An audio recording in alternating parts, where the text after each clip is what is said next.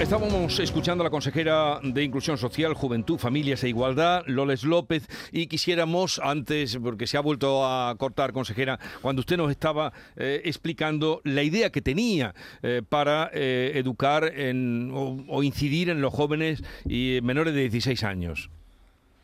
Sí, le decía a Estela que me preguntaba, que es verdad, como ya bien ha expuesto, yo me preocupa mucho cómo está bajando la edad en el, tema de la violencia y precisamente comentaba, eh, las nuevas tecnologías, las redes sociales han traído aspectos muy, muy positivos, pero aspectos no tan positivos.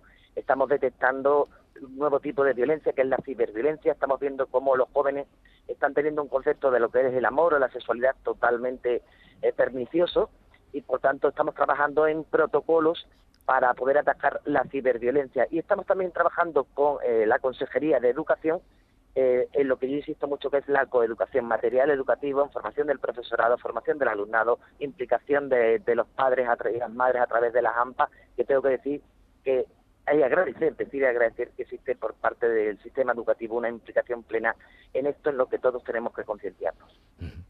Bueno, pues seguiremos ahí incidiendo desde los medios de comunicación, aunque algunas veces, como apuntaba Caraballo, con la duda de si eh, contarlo es mm, mejor, peor.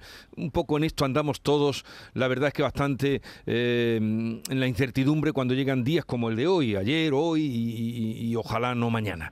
Eh, consejera, gracias por atendernos. Seguiremos en todas estas políticas indudablemente a su lado y ayudando en lo que podamos. Un saludo y que tenga buenos días y y, a ver si este, este año va mejor.